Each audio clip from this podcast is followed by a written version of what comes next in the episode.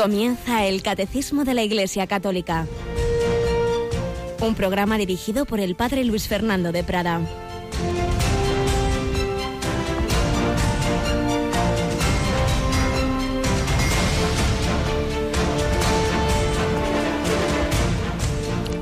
Alabados sean Jesús, María y José. Muy, muy buenos días, muy querida familia de Radio María. Volvemos al micrófono a estas horas después de una semana en que las faringitis, las bronquitis y todas estas cosas propias del tiempo nos lo impidieron, pero bueno, aquí estamos de nuevo en este día 6 de febrero, pues en ese recuerdo de los mártires del Japón, o bueno, de algunos de ellos, porque una historia como en tantos países en que, en que miles de, de cristianos han dado la vida por Jesucristo, pero recordamos a unos jesuitas mm, japoneses y, también de otros países, San Pablo Miki y sus compañeros mártires, que fueron crucificados como Jesucristo en la llamada así colina, colina de los mártires, Nagasaki, dieron la vida por el Señor. Ayer recordábamos a Santa Águeda, pues una mártir siciliana, y es que en todos los tiempos, en todos los lugares, en todas partes han dado la vida por Jesucristo, cristianos, hombres, mujeres, jóvenes, mayores, sacerdotes, religiosos, laicos, niños, ancianos. Impresionante el amor de Cristo crucificado, como ha suscitado amor en tantas y tantas personas. Yo, cuando fuere elevado sobre la tierra, atraeré a todos hacia mí. Y es lo que vamos contemplando en el Evangelio. Estamos leyendo escenas de la vida pública hoy, esa diatriba de, Jesús con aquellos que se quedaban en lo externo, en, los ritos, y Jesús les recuerda aquella palabra de, de Isaías. Este pueblo me honra con los labios, pero su corazón está lejos de mí.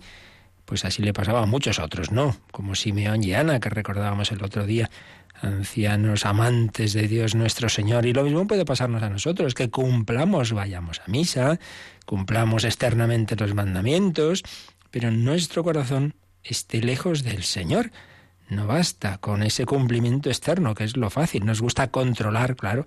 Entonces lo que hacemos externamente es más fácilmente controlable, sí, pero yo no puedo poner en mi corazón ese amor que yo quisiera a Dios, al prójimo, eso es gracia, eso hay que pedirlo, no, no, no basta el cumplimiento externo, no basta con dar la limosna, hay que amar a esa persona, hay que llevarla en el corazón. Pues se lo pedimos al Señor por medio de aquella cuya corazón inmaculado estaba, está lleno del amor de Dios. Nos acompaña esta mañana Rocío García. Buenos días, Rocío. Buenos días, padre. Que tampoco me parece que está tu garganta en su mejor momento, ¿verdad? Bueno, estas nieves mañaneras que... Así es, pero bueno, ahí vamos adelante y recordábamos que estamos, lo antes lo decías, mirando a la Virgen María porque estamos en, la novena de Lourdes, precisamente aunque este año cae en domingo, pero el 11 de febrero es la jornada del enfermo, ¿verdad? Nuestra jornada, padre. el domingo 11, Nuestra Señora de Lourdes, celebramos eso, la, jornada del enfermo. Vamos a pedir especialmente por esas personas. Así es, hace años ya San Juan Pablo II instituyó en ese día en el, de Lourdes, 11 de febrero, porque como bien sabemos es un santuario muy especialmente ligado a los enfermos. Precisamente el último viaje internacional de San Juan Pablo II, ya muy, muy enfermito, era en agosto de 2004, ni un año antes de, de su muerte, pues cayéndose literalmente ya, pues se postraba ante esa imagen de la Virgen. Él había ido en otras ocasiones y dijo, aquí he venido como peregrino, pero esta vez vengo como enfermo.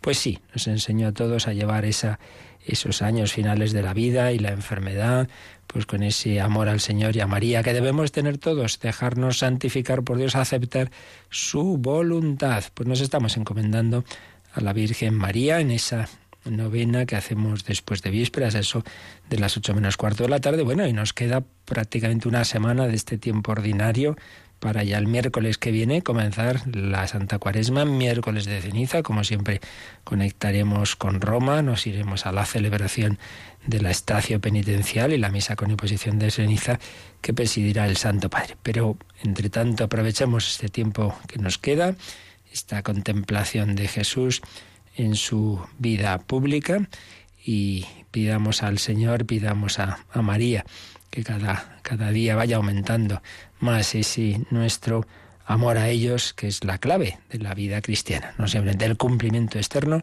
sino un corazón amante, un corazón lleno de Dios, como el corazón de los mártires, como el corazón de este misionero del que estamos recogiendo retazos de, de sus memorias, de su vida, el padre Segundo Llorente. Seguimos haciéndolo en esta mañana.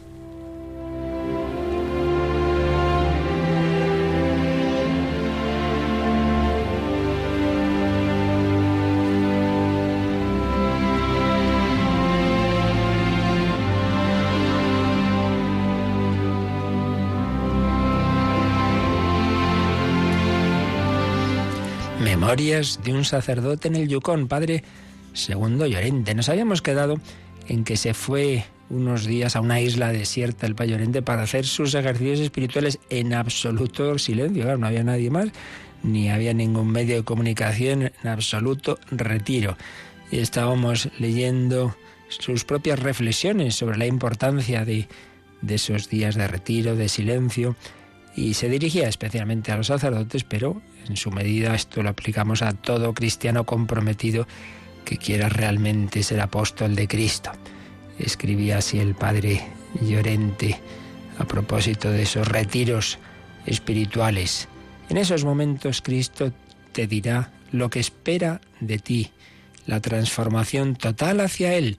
Solo así activará Dios Padre en el sacerdote, y repito que lo apliquemos a cada uno, la obra que ejecutó en su divino Hijo.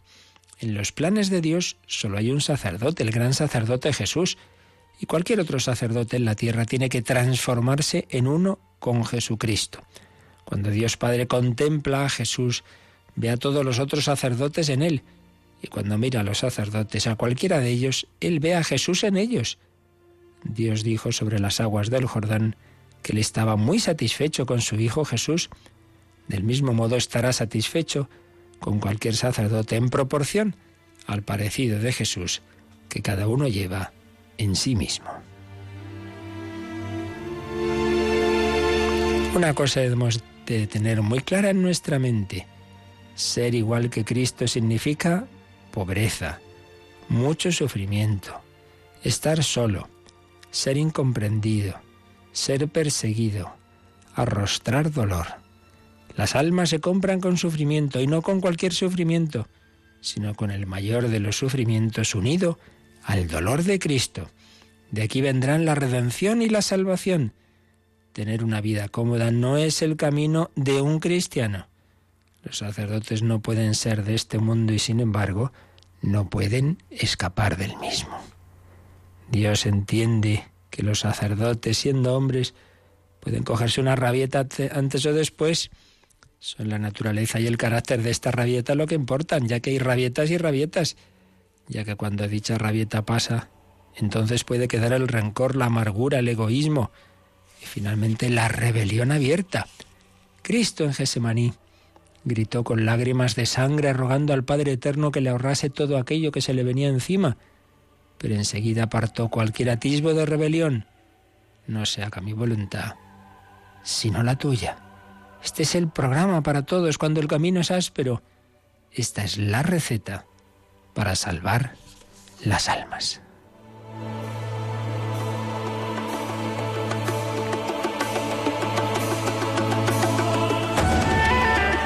Una tarde estaba yo de vuelta por mi caminito en la arena, como siempre.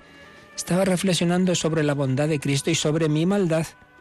El contraste empezó a construir en mí cierta admiración, dolor y pena hasta que no podía siquiera respirar. Era más de lo que psicológicamente podía resistir. Y justo en ese crítico momento mi nariz empezó a sangrar, rescatándome de esa situación. Esto hizo que me encaminara hacia el río, donde me refresqué con agua fría sobre mi cabeza y cara, y la sangre se cortó inmediatamente.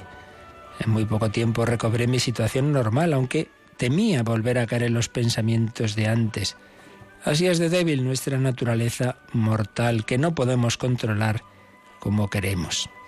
Más tarde pregunté al doctor sobre lo que me había pasado y me dijo que Dios pone en nosotros muchas válvulas de escape para que vivamos más tiempo. Hay vasos capilares estratégicamente situados entre las arterias y venas que se rompen de vez en cuando en el momento en que la presión se vuelve muy grande, lo que previene de ataques más funestos. El agua que vertí sobre mi cabeza y cara provocó que mi mente se despejara de lo que me preocupaba mentalmente y alivió la presión. Y termina su relato de ese retiro. Después de ocho días en esta soledad, escuché el ruido de un bote fuera borda que se acercaba por el río.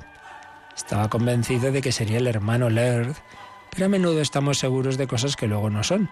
El que llegaba era el superior de la escuela de Holy Cross, el padre William McIntyre, con un par de chicos. Llevaban un enorme saco a bordo. ¿Para qué el saco? El padre Llorente, siempre tan irónico, respondía esto. Bueno, podría ser que los osos me hubieran comido y hubieran dejado solo los huesos grandes distribuidos por la zona. El saco sería para recoger esos huesos y llevarlos a la misión para un cristiano entierro. La piedad y profundidad de ese pensamiento inundó las partes más sensibles de mi ser y se lo agradecí de inmediato. ¿Tenía ganas de irme? Sí y no. Sí, porque el hombre es un animal social y por ello no es bueno que esté solo. Yo soy tan sociable que uno de mis defectos es monopolizar la conversación. Y no, porque me espantaba la idea de volver al meollo del quehacer diario con todo lo que representaba. No me había afeitado en toda esa semana y tendría que hacerlo enseguida, pues la gente de la misión simplemente me pediría que lo hiciese. Padre Llorente, un hombre de Dios, un hombre a la vez muy humano, un hombre que se retiraba con el Señor, que veía esa desproporción entre el amor de Dios, la gracia de Dios y su propia respuesta, siendo como era un gran apóstol y misionero, pero todos debemos contemplar ese amor de Cristo y captar esa diferencia, que no, que no nos agobie, angustie, pero sí, que nos estimule a seguir al Señor. Pues así lo pedimos en el día a día. También cada uno según sus posibilidades estamos llamados a tener tiempos de silencio, de oración, de retiro, para darnos más cuenta de lo que nos pide el Señor. Pues así lo hacemos también nosotros.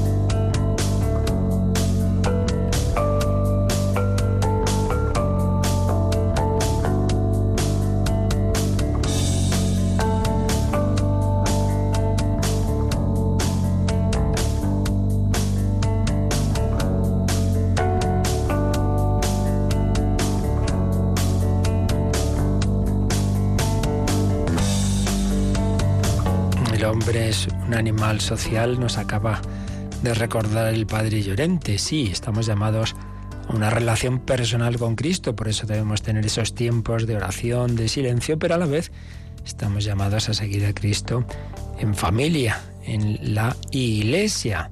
Por eso, después de haber visto en el credo el resumen de nuestra fe referente a Dios Padre, Dios Hijo y Dios Espíritu Santo, estamos viendo ahora cómo el Señor nos llama a vivir en la Iglesia, obra del Espíritu Santo. Creo en el Espíritu Santo, creo en la Santa Iglesia Católica. Vimos unos números de introducción y estamos ya en los nombres y las imágenes de la Iglesia. Los nombres, ya vimos lo que significa Iglesia con vocación y también luego está la palabra Kyriake, que aparece en el, en el inglés y en el alemán, Church, Kirche, la que pertenece al Señor pero después estamos ya con los símbolos e imágenes de la Iglesia, porque esta realidad, como en general todas las realidades que vienen de Dios, superan las meras palabras, los meros conceptos, y le vienen muy bien los símbolos, las imágenes, que evocan más de lo que una mera palabra puede decir. Hicimos alusión a, las dos principales imágenes, que luego el catecismo profundizará en ellas, pueblo de Dios y cuerpo de Cristo. La Iglesia es el pueblo de Dios, es el cuerpo de Cristo, y luego ya estamos viendo pequeñas imágenes que aparecen aquí y allá a lo largo de la escritura. El redil, cuya puerta única es Jesucristo, el rebaño, que es guiado por el buen pastor, una imagen riquísima, que tiene muchísimos matices, ese buen pastor, ya ves el pastor de Israel, Jesucristo es el buen pastor que da la vida por las ovejas, que conoce a cada una por su nombre, que las llama, que conocemos su voz y le seguimos. Buen pastor y cabeza de los pastores, Pedro pastorea mis ovejas, apacienta mis corderos. Pero hay más imágenes y el catecismo nos va a seguir hablando de ellas a partir del número 755. Están en letra más pequeña del ordinario, como diciendo, bueno, esto no es tan esencial, son complementos que nos ayudan a recibir, digamos, matices que implica la, la idea de la Iglesia eh, a través de estas imágenes. Bueno, pues vamos con el número donde nos habíamos quedado, que es el número 755, donde van a aparecer otras imágenes eh, de la escritura sobre la Iglesia. Vamos con el rocío. La Iglesia es labranza o campo de Dios. En este campo crece el antiguo olivo, cuya raíz santa fueron los patriarcas, y en el que tuvo y tendrá lugar la reconciliación de los judíos y de los gentiles. El labrador del cielo la plantó como viña selecta. La verdadera vid es Cristo, que da vida y fecundidad a los sarmientos, es decir, a nosotros, que permanecemos en él por medio de la Iglesia y que sin él no podemos hacer nada. Pues como veis en este número, las imágenes son de tipo eh, de la vida del labrador, del campo. Eh, si antes habíamos visto el rebaño, el pastor, las ovejas, ahora nos vamos al labrador.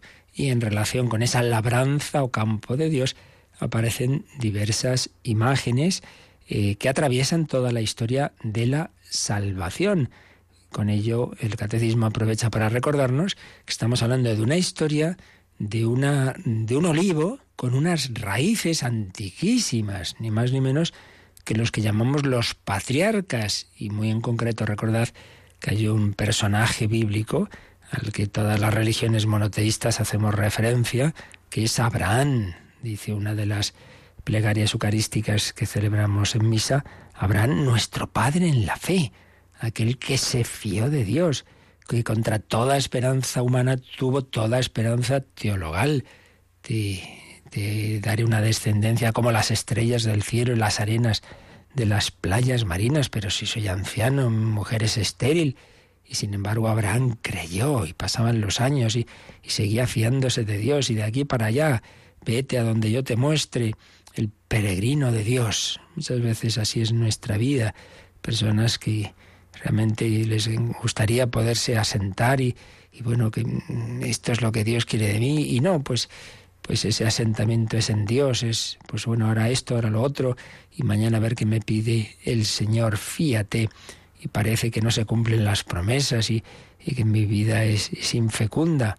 Bueno, eso le podía parecer a Abraham y sin embargo al final Dios le concedió a Isaac, sí, luego se lo pidió, parecía que lo tenía que sacrificar, ¿estaba dispuesto a ello? No. Dios solo quería el sacrificio del corazón y al final, en efecto, a través de Isaac llega esa descendencia de la que saldrá al final ese pueblo de Israel. Abraham, Isaac, Jacob, nieto de Abraham, Jacob, Dios le cambia el nombre en Israel y es el padre de esos personajes que dan lugar a las doce tribus de Israel. Y es ese pueblo que se va a multiplicar en Egipto, que luego Dios va a sacar de Egipto hacia la tierra prometida. El, ahí el hermano mayor es Judá, y de ahí viene el nombre de judíos. Pues sí, sí, se cumplió la promesa de Dios. Raíces del, de la iglesia en esos personajes, en esos patriarcas. La iglesia es labranza o campo de Dios. El Señor es nuestro labrador. Dios es tu amigo, el labrador, el viñador. Cantamos también la iglesia es labranza o campo de Dios. Y en ese campo crece un antiguo olivo. Ese olivo tiene una raíz santa, los patriarcas. Es el olivo del pueblo de Israel, nuestros hermanos mayores. Y aprovecha también el catecismo para recordarnos que en ese olivo tuvo y tendrá lugar la reconciliación de judíos y gentiles. Está haciendo alusión al texto de San Pablo, ahora lo, lo recordaremos, en la carta a los romanos, donde dice cómo eh, ese pueblo de, de, de, Dios empieza en ese pueblo de Israel y luego pues se abre a los gentiles, entonces estos entran, son entroncados, son injertados en ese olivo y siendo así, lamentablemente, que, que oficialmente ese pueblo elegido había rechazado a Cristo, pero dice San Pablo, bueno, bueno, llegará el momento en que, en que ese pueblo también oficialmente se, se convierta al Señor. Y entonces estarán eh, judíos y gentiles unidos plenamente en la fe cristiana. También nos recuerda este número que el labrador, el labrador del cielo, plantó una viña selecta. Y aquí hay un texto precioso del, de Isaías, el profeta Isaías capítulo 5. Dios planta una viña, la cuida, pone todo su esmero, pero la viña no le dio el fruto esperado. Como nosotros en nuestra vida. Todo esto evidentemente tenemos que aplicárnoslo a cada uno de nosotros. Piensa, pensemos. Tú también eres campo de Dios. El Señor ha ido labrando tu vida. Te ha dado tu vida, te ha dado la fe, te dio el bautismo, la comunión, te dio una educación, una familia. Faltaron cosas porque Dios también se sirve de mediaciones humanas que no siempre hacen lo que tienen que hacer, es verdad. Pero a pesar de todo, el labrador y viñador estaba ahí para irte cuidando y para cuando tú te habías apartado llamarte a la volver a casa. El labrador va regando, regando, ay, pero me, menudos palos, sí, sí, también tiene que podar, también tiene que podar la viña. Y esa vid, esa vid que es Israel, que es la iglesia y que eres tú, también es Cristo. Yo soy la vid, vosotros los sarmientos. Y aquí pues aparece ya esa imagen del Nuevo Testamento. La verdadera vid es Cristo, que da vida y fecundidad a los sarmientos, es decir, a nosotros. Si nuestra vida queremos que sea fecunda, pues hay que estar muy unidos al Señor. Si no, pues seré yo, mime conmigo, que no da para muy gran cosa. Pero si estoy bien enchufado a la central eléctrica, entonces transmitiré esa energía. La central eléctrica es el corazón de Cristo, ese fuego de amor, esa energía de amor al Padre y de amor a los hombres. Hay que estar bien enchufados a Él, conectados a Él. Permaneced en mí y yo en vosotros, porque sin mí no podéis hacer nada. Sin mí no podéis hacer nada. Cristo y la iglesia, la vid y los sarmientos. Y aquí el catecismo nos pone un número marginal diciendo, bueno, de esto hablaremos un poquito más adelante. Bueno, podemos anticiparlo, Rocío, ¿te parece? Leemos un poco este número 795 que nos comenta el, el catecismo. Cristo y la Iglesia son, por tanto, el Cristo total, Christus totus. La Iglesia es una con Cristo, los santos tienen conciencia muy viva de esta unidad. Y a continuación este número pues nos pone mm, cuatro citas, así que vamos a ir leyendo. La primera es de San Agustín. Felicitémonos y demos gracias por lo que hemos llegado a ser, no solamente cristianos, sino el propio Cristo. ¿Comprendéis, hermanos, la gracia que Dios nos ha hecho al darnos a Cristo como cabeza? Admiraos y regocijaos, hemos sido hechos Cristo. En efecto, ya que Él es la cabeza y nosotros somos los miembros, el hombre todo entero es Él y nosotros. La plenitud de Cristo es pues la cabeza y los miembros. ¿Qué quiere decir la cabeza y los miembros? Cristo y la Iglesia. Es el desarrollo de esto es lo que veremos hablando de, de la Iglesia cuerpo de Cristo, pero tiene que ver con lo que estamos viendo, porque así como los sarmientos están, deben estar unidos a la vid, pues veremos eso mismo en la imagen de la cabeza y los miembros. Obviamente los miembros para funcionar bien tienen que recibir el impulso de, de, la cabeza, la sangre del corazón. Pues esta es la imagen del Cristo total. Cristo cabeza, la iglesia miembros. Palabras de San Agustín. Luego nos viene una palabra en latín, saltamos en latín y vamos a la traducción de San Gregorio Magno en el siguiente párrafo. Nuestro Redentor muestra que forma una sola persona con la Iglesia que Él asumió. Fijaos qué bello, ¿eh? Es una sola persona y por tanto esto apliquémoslo a cada uno. Tú eres una persona en Cristo. Por eso cuando el Padre dice, este es mi Hijo amado, el predilecto, lo dice también de ti.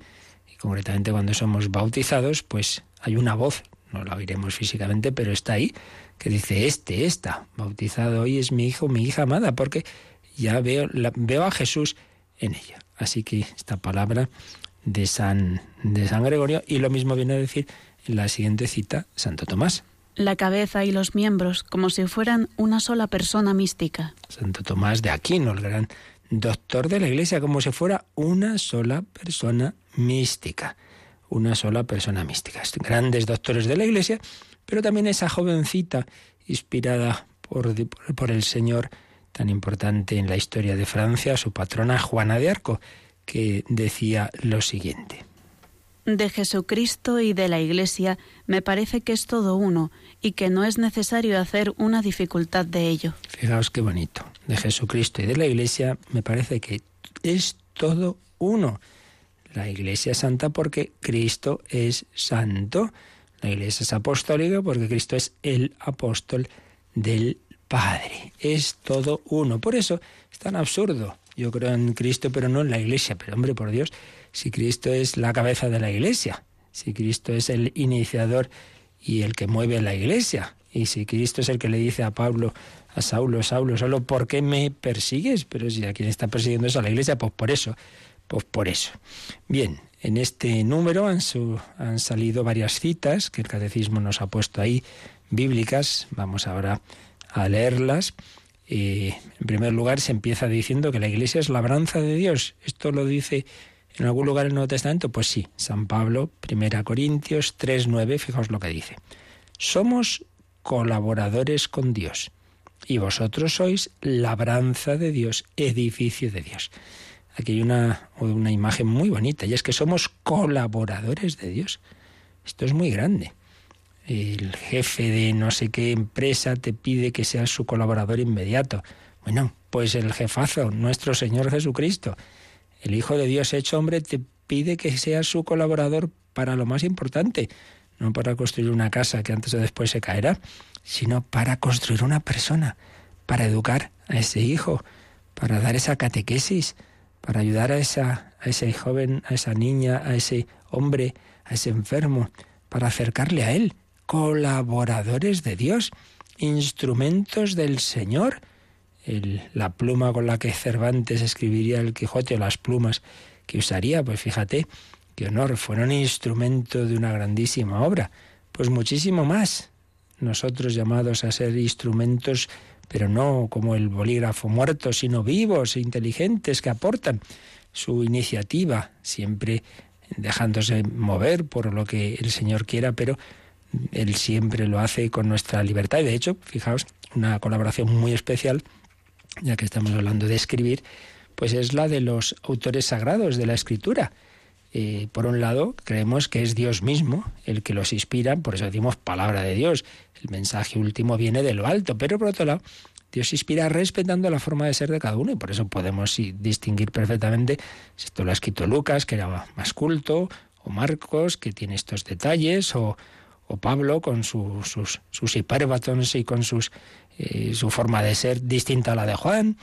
Cada, cada, autor sagrado, pues el Señor respeta su forma de ser y se sirve de sus cualidades y el buen griego que conocía Lucas y bueno, todo eso el Señor cuenta con ello para esa colaboración. Pues el Señor cuenta con nuestra forma de ser también, para que colaboremos con Él. Somos colaboradores con Dios y vosotros sois labranza de Dios, edificio de Dios. Señor se sirve de mí para construirte a ti, para edificar también tu vida. Luego hemos visto eh, esa imagen del olivo, esas raíces en los patriarcas y cómo San Pablo en la carta a los romanos pues habla de por un lado Israel y por otro lado de los gentiles. Entonces vamos al capítulo 11, la carta a los romanos y fijémonos por lo menos a partir del versículo 24.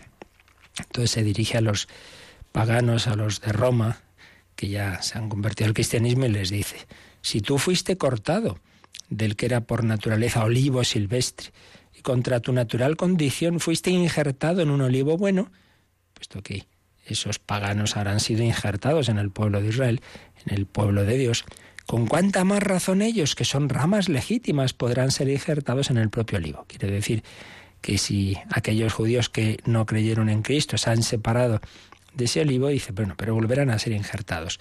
Ese pueblo se convertirá a la fe en Cristo. No quiero, hermanos, para que no presumáis de vosotros mismos que ignoréis este misterio, que el endurecimiento parcial de Israel se prolongará hasta que entre la totalidad de los gentiles y entonces todo Israel será salvo.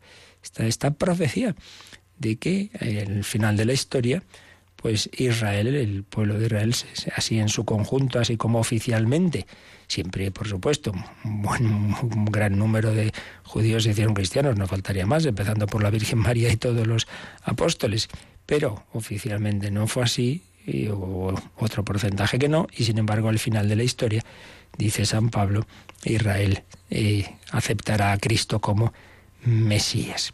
Y luego, a propósito de, de la viña, hacíamos alusión a esa, a esa parabolilla que aparece en el profeta Isaías en el capítulo 5, que empieza así.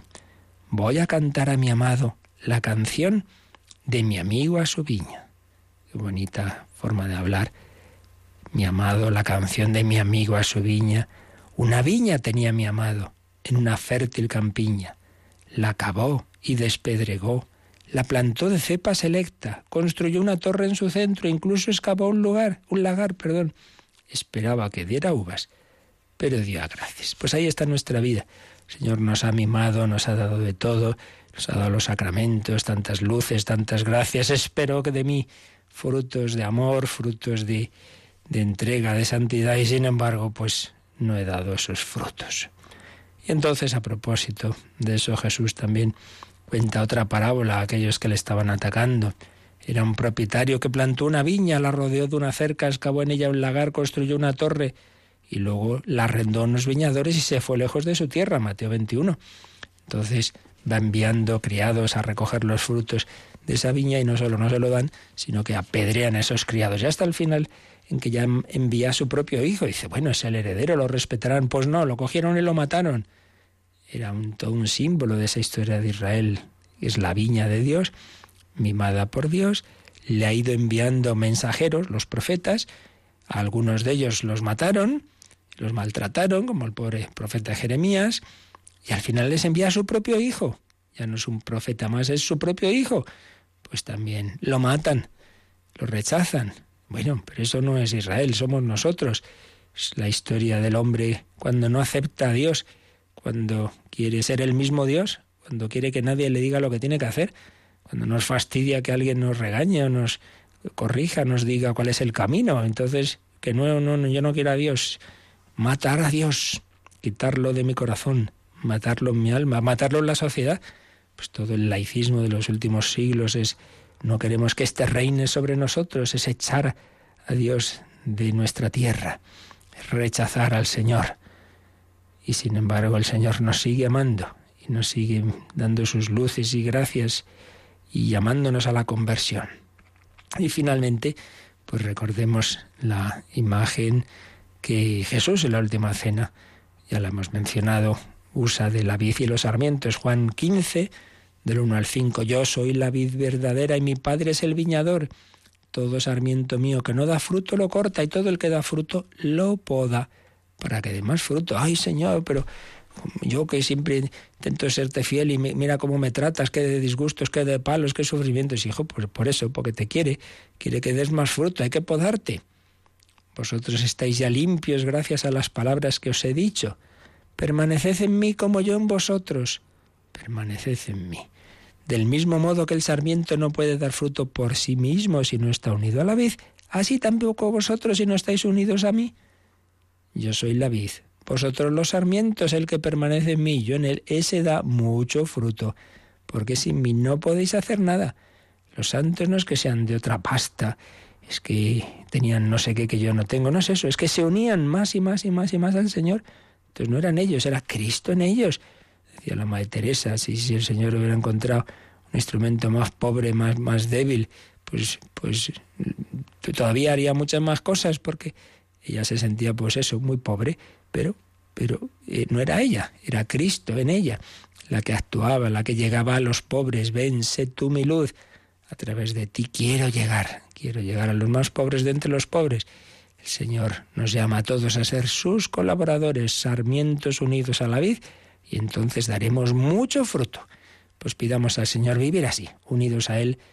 Queremos estar en su casa, queremos ser su pueblo, no queremos estar a nuestro aire, quiero vivir contigo, Señor, unido a tu pueblo santo. Se lo pedimos con confianza al Señor.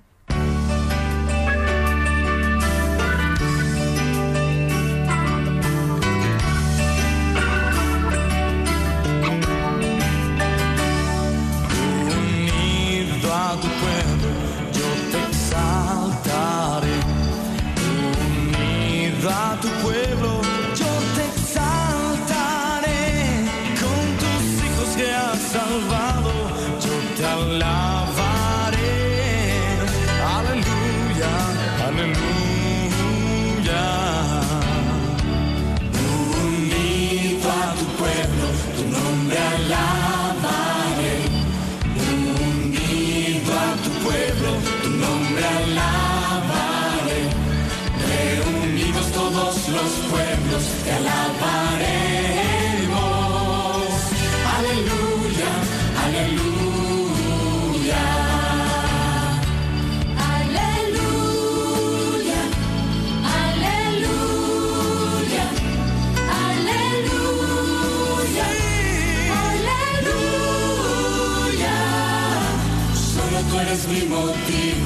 de alabanza, oh Dios.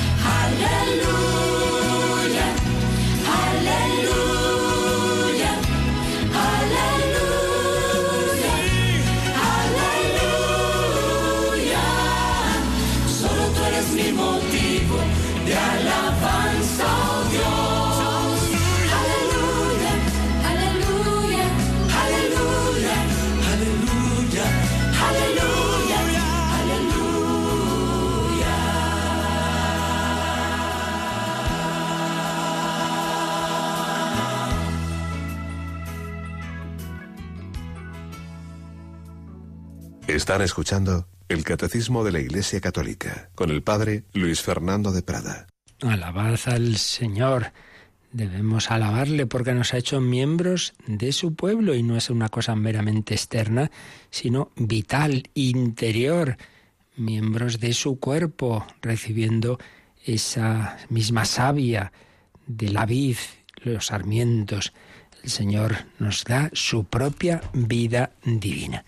Pero sigue adelante el catecismo, que por cierto, estos números están tomados todos de la Constitución eh, del Vaticano II, Constitución dogmática sobre la Iglesia Lumen Gentium, eh, concretamente en el número 6, donde aparecen estas imágenes que aquí el catecismo nos está resumiendo. Pues vamos al número 756. Si en el 755 estábamos en el campo, estamos en la labranza, estamos en la vid, Ahora nos vamos a la ciudad, nos vamos a las construcciones, nos vamos a los edificios. Cada imagen nos va dando como matices que nos indican algo de esa verdad sobre la Iglesia. Pues vamos con este número, Rocío 756. También muchas veces a la Iglesia se la llama construcción de Dios. El Señor mismo se comparó a la piedra que desecharon los constructores, pero que se convirtió en la piedra angular. Los apóstoles construyen la Iglesia sobre ese fundamento que, que le da solidez y cohesión. Esta construcción recibe diversos nombres. Casa de Dios en la que habita su familia, habitación de Dios en el Espíritu, tienda de Dios con los hombres. Y sobre todo templo santo representado en los templos de piedra. Los padres cantan sus alabanzas y la liturgia, con razón, lo compara a la ciudad santa, a la nueva Jerusalén. En ella, en efecto, nosotros, eh, como piedras vivas, entramos en su construcción en este mundo. San Juan ve en el mundo renovado bajar del cielo, de junto a Dios, esta ciudad santa arreglada como una esposa embellecida para su esposo. Bueno, como veis, este es un número un poco más largo y con distintos aspectos eh, a lo largo de, de todas esas citas, desde citas muy antiguas del Antiguo Testamento hasta el último libro, en cambio, del Nuevo Testamento, el Apocalipsis. No nos dará tiempo hoy a ver todas estas imágenes, pero bueno, vamos a comenzar. También muchas veces a la Iglesia se la llama construcción de Dios. El Señor edifica unos, unos grandes edificios y en, ellos hay una piedra, claro, hay un fundamento. Claro, el fundamento no puede ser otro más que el propio Jesucristo, la piedra angular. Pero a su vez, sobre ese fundamento están luego otros fundamentos que son los apóstoles. La iglesia es apostólica y muy particularmente hay una piedra muy importante. Tú eres Pedro. Sobre esta piedra edificaré mi iglesia. Y esa construcción va a recibir diversos nombres. Casa de Dios. Esta es la casa del Señor. En esa casa habita, claro, pues como habitan en las casas familiares una familia, ¿no? Pues sí, somos su familia, la familia de Dios. Y Dios está con nosotros, Dios habita en su espíritu en nosotros.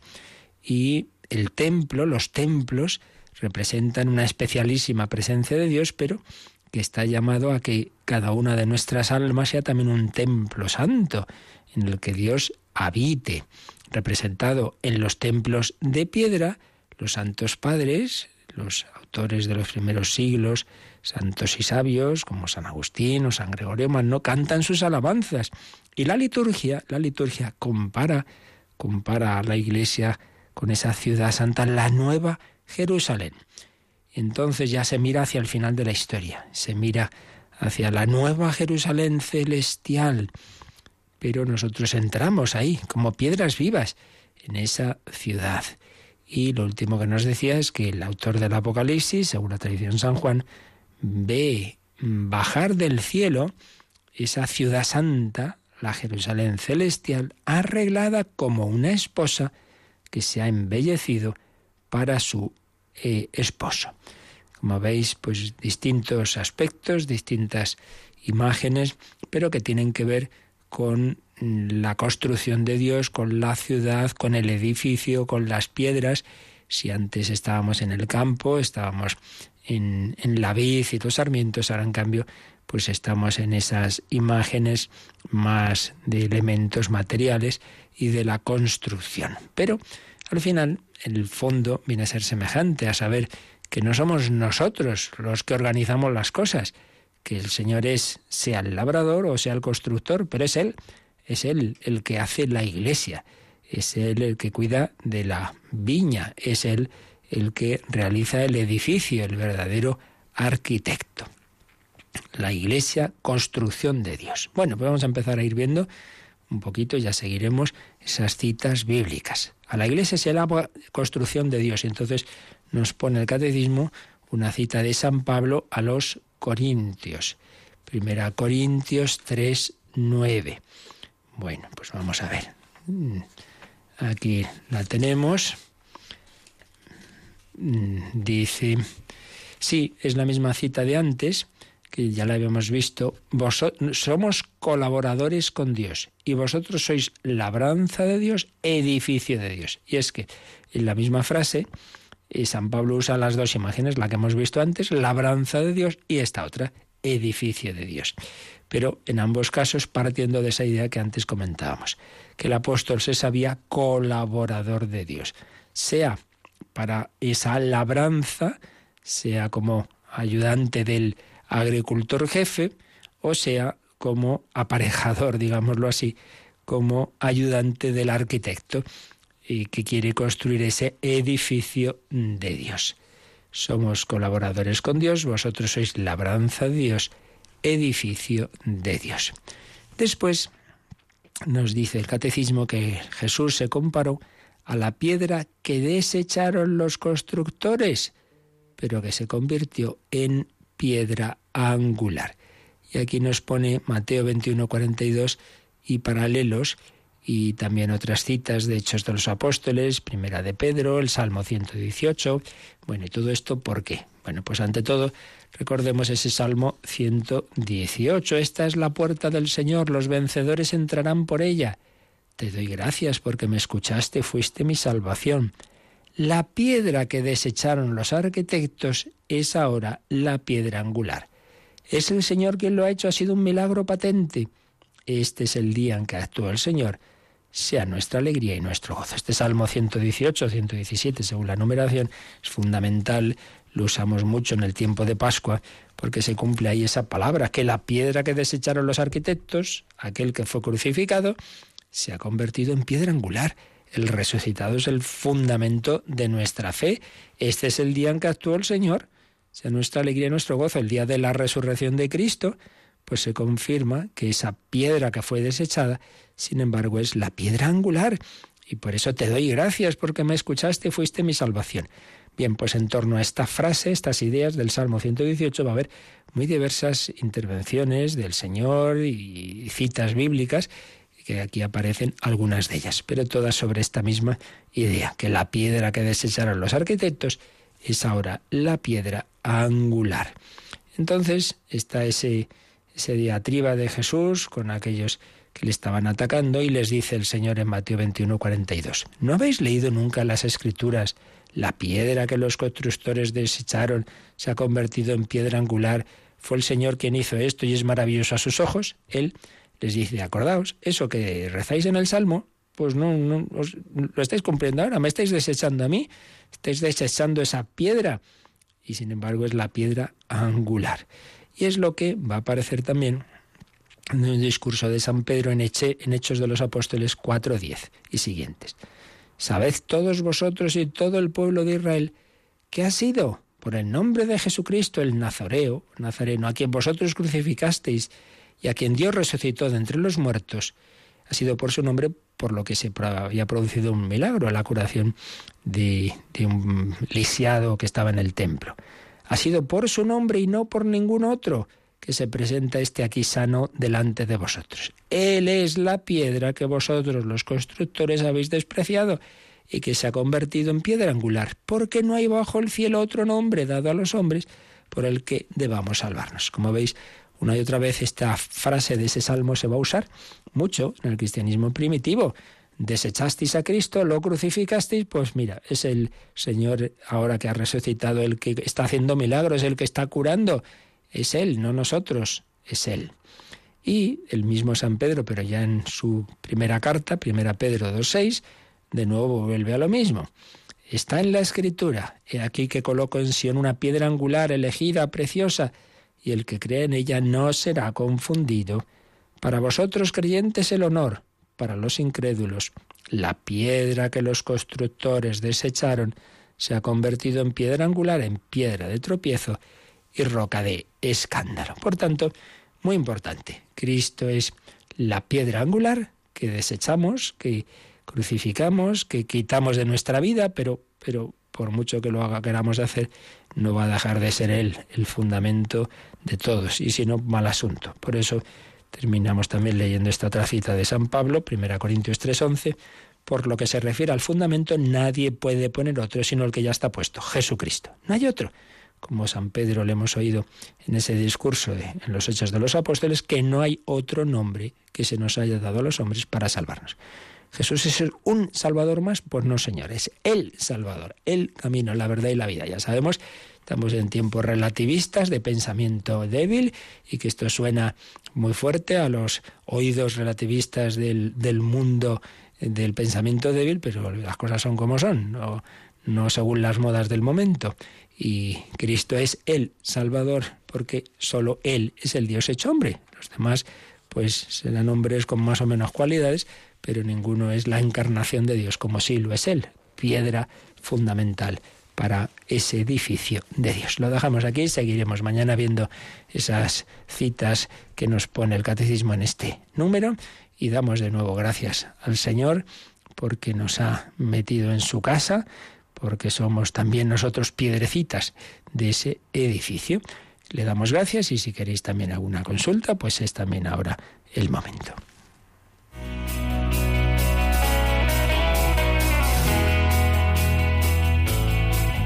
Participa en el programa con tus preguntas y dudas.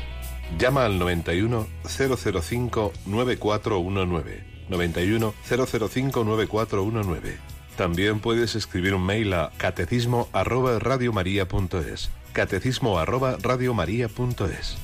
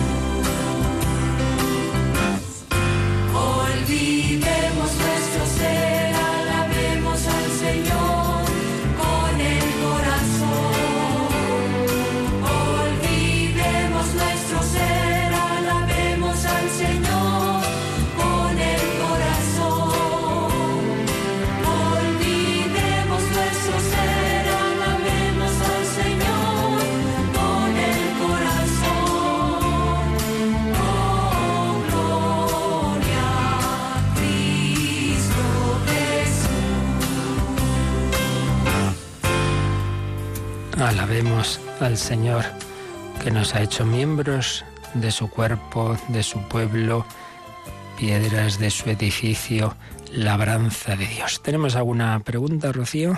Sí, un oyente nos preguntaba, en el caso de administrar eh, un sacramento, eh, quien lo va a recibir no está bien preparado, no reúne los requisitos que son necesarios y el ministro que, lo, que va a realizar el sacramento no lo indaga bien, pregunta si es válido ese sacramento, como una confirmación o una primera comunión que dar una respuesta así tan genérica no, no podríamos. Habría que ver qué sacramento es y qué entiende por, eh, por esa falta de disposición, depende, ¿no?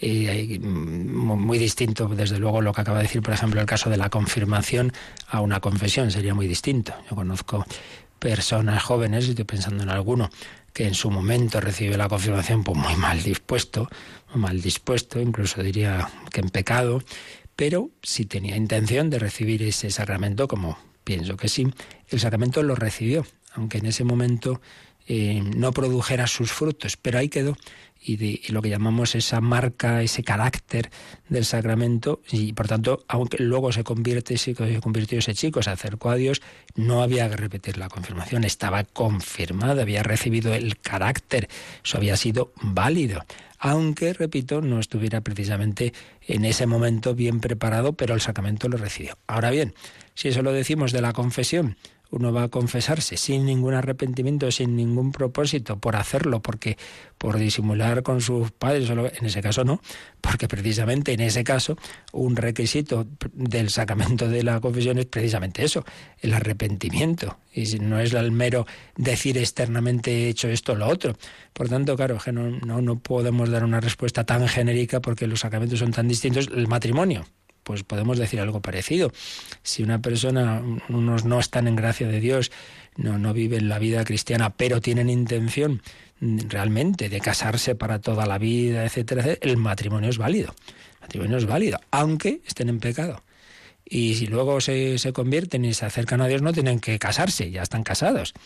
Pero repito, eso no valdría en cambio para otro sacramento como pueda ser la confesión. Por tanto, habría que ver en cada caso pues esa pregunta que nos hace el oyente habría que aplicarlo y distinguir esos sacramentos que hacen su efecto básico, es un sacramento que queda para siempre en la vida, eh, más allá de que la disposición no fuera la adecuada, mientras que en otros la disposición es esencial para poderlo, poderlo recibir. Muy bien, pues nada, ahí lo, lo dejamos y seguiremos mañana pues con ese número que nos hemos dejado a medias sobre esas imágenes de, de la Iglesia como edificio de Dios y lo importante de todo esto, por supuesto, es que lo apliquemos a nuestra vida, que nos dejemos hacer por el Señor, que nos dejemos construir, que Cristo cuenta contigo para tu santificación y para que seas colaborador suyo para a su vez llegar a otros. Así se lo pedimos en la bendición, en la bendición de Dios Todopoderoso, Padre, Hijo y Espíritu Santo,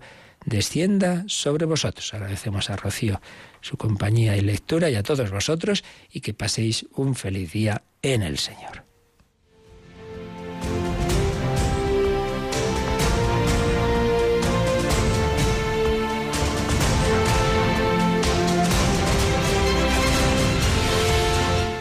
Han escuchado en Radio María el Catecismo de la Iglesia Católica un programa dirigido por el Padre Luis Fernando de Prada.